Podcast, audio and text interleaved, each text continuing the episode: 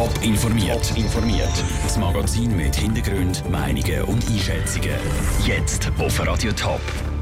Wie sich Behörden zu Zürich aufs Derby am Samstag rüsten und wie das neue Billettsystem vom ZVV funktioniert, das sind zwei von den Themen im Top informiert. Im Studio ist der Peter Hanselmann. Vermummte prügeln vor dem Prime Tower zu Zürich aufeinander. Flaschen fliegen durch die Luft, Männer, die am Boden liegen, andere, die weiter aufs Einprügeln. Es sind brutale Szenen, die die Stadtpolizei Zürich vor gut zwei Wochen veröffentlicht hat. Das Video zeigt FCZ und GC-Fans, die vor dem Cup-Halbfinal aufeinander losgehen. Am Samstag steht das nächste Stadtzürcher Derby an. Ob es dann wieder so Szenen gibt, im Beitrag von Sarah Frattaroli. Dass es bei den Spielen zwischen dem FCZ und GC regelmäßig zu Gewalt kommt, überrascht niemand mehr. Darum ist die Stadtpolizei auch schon parat für das nächste Zürcher Derby am Samstag. Es ist für sie aber schwierig vorauszusagen, wo es dann klopft, sagt Marco Cortesi von der Stadtpolizei Zürich. Die Gruppierungen die machen das untereinander ab, auf vom Internet oder auf dem Handy oder irgendwo, wo die Polizei einfach keinen Zugriff hat. Und selbstverständlich werden wir auch das im Auge behalten. Aber es ist uns ganz klar bewusst, dass man halt, wenn man nicht weiß, was passiert, also das heißt, wenn man auf einem Auge blind ist, dann kann man es halt einfach nicht sehen. Vor dem Halbfinale zwischen GC und dem FCZ im Februar haben sich die Fans zum Beispiel beim Prime Tower getroffen offen, also nicht gerade beim Stadion zu. Als die Polizei beim Prime Tower ankam, sind die Fans dann schon wieder weg. Gewesen. Und auch das Video von der Schlägerei, das die Polizei vor zwei Wochen publiziert hat, hat bis jetzt noch nicht den entscheidenden Fahndungserfolg gebracht. Um das Katz- und Maus-Spiel zwischen den Prügler und der Polizei entschärfen, hat die Stadt Zürich nach den jüngsten Ausschreitungen eine Expertengruppe eingesetzt. Die soll Lösungen erarbeiten, wie man die Gewalt, gerade eben auch die Gewalt abseits der Stadien, präventiv kann verhindern kann. Mit Blick aufs Derby vom Samstag dämpfte Matthias Nink vom Sicherheitsdepartement der Stadt Zürich aber die Erwartungen an die Expertengruppe.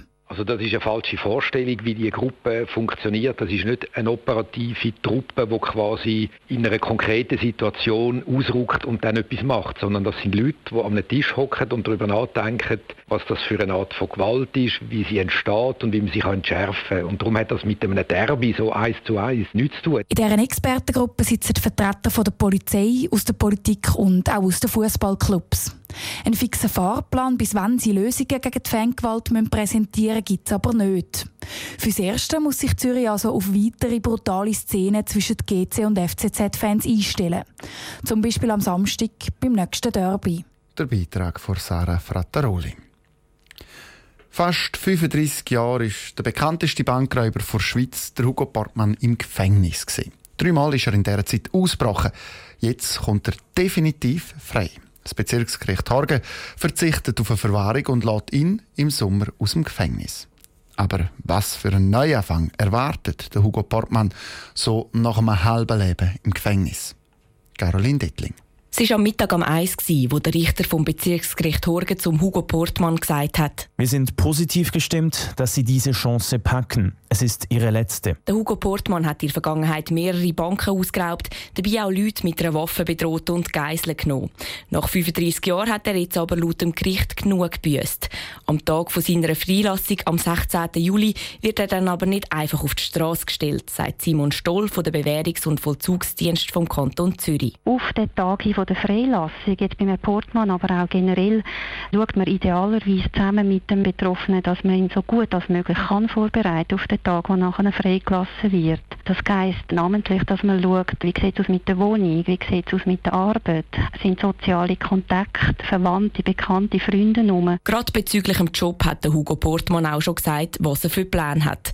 Der 58-Jährige möchte gerne als Güsselmann, als Förster oder auf dem Bau arbeiten. Bei diesen Plänen wird er unterstützt. Da schaut man intensiv, dass das Stellen möglich sind. Wenn man sieht, dass jemand im ersten Arbeitsmarkt durchaus noch Chancen hat, körperlich gesund und fit ist, probiert man möglichst eine Festanstellung zu suchen. Das macht man zusammen mit den Institutionen, wo jemand ist. Das kann auch schon Bewährungshilfe, die schon vor der Entlassung da mit involviert ist. Weiter gibt es auch spezielle Unternehmen, die ehemaligen Ströflingen dabei helfen, wieder einen Job zu finden. Neben dem Job und der Wohnung ist laut Simon Stoll aber auch noch etwas drittes elementar für ein Leben von einem Ex-Ströfling in der Freiheit. Man ist dann plötzlich wieder draußen, man muss sich wieder zurechtfinden. Ich denke, ein wichtiger Punkt ist dort soziale Kontakte. Das kann doch auch immer wieder sein, wenn jemand lange jetzt äh, in der Gefangenschaft war, dass die früheren Kontakte vielleicht nicht weiter bestehen. Und so Leute dann auch ein bisschen einsam können sein, auch gerade am Anfang. Darum schaut ein Bewährungshelfer auch zusammen mit dem Häftling, dass diese Kontakte wieder aufgenommen werden können. Auch möglich ist dann zum Beispiel, dass die Person in einen Verein geht und dort neue Kontakte knüpft. Der Beitrag von Caroline Dettling. Das Urteil das ist noch nicht rechtskräftig, dürfte vermutlich aber nicht weitergezogen werden. Smartphone, das ist heutzutage ja immer und überall dabei. Und auch im öffentlichen Verkehr wird es immer mehr eingesetzt. Jeder Fünfte hat letztes Jahr schon sein Billett digital gelöst. In Zukunft sollen es noch mehr Billette sein, die digital gelöst werden. Das unter anderem dank einer Check-in-App. Ab heute auch im Gebiet vom ZVV möglich. Stefanie Brändli hat in Zürich die neue Art von Billettlösen getestet. Haltestelle Zürich Bahnhofplatz. Das Tram fährt ein. Ich mache meine ZVV-App auf, klicke im Menü auf Check-in und ziehe den Balken nach rechts, um mich für meine Tramfahrt einzuchecken. Dann steige ich ins Tram ein. Check-in-Ticket ist eigentlich keine Neuheit. Schon mehrere Verkehrsverbünde in der Schweiz haben es eingeführt. Im Kanton Zürich ist es aber erst seit heute erhältlich.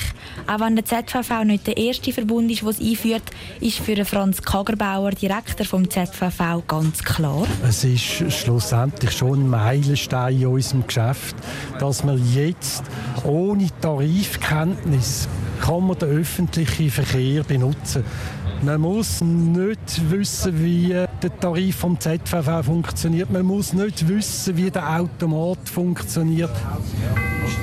Während der Fahrt registriert die App, wo ich anfahre und berechnet nachher, wenn ich wieder aussteige, den Preis. Über die Kreditkarte wird es abgebucht. Fahre ich am gleichen Tag nochmal, sucht die App automatisch den günstigsten Tarif für mich raus. In so einem dichten Verbundsnetz wie im ZVV hat das seine Vorteile.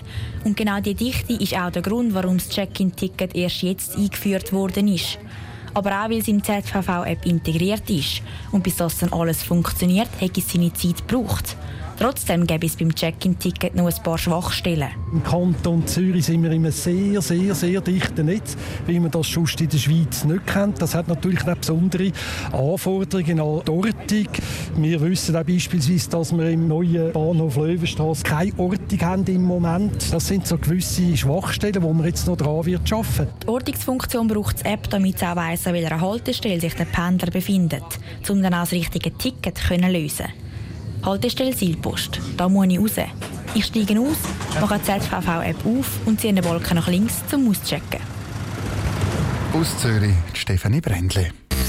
Top informiert, auch als Podcast. Mehr Informationen gibt es auf toponline.ch.